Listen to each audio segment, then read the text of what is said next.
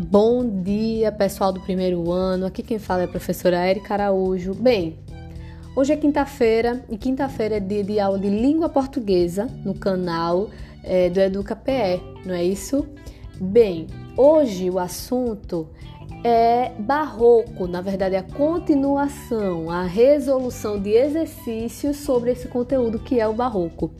É, antes da pandemia, a gente não chegou a discutir é, o barroco, a gente não terminou de discutir sobre este movimento artístico, né? Ele é mais que um movimento literário, foi um período histórico e um movimento sociocultural.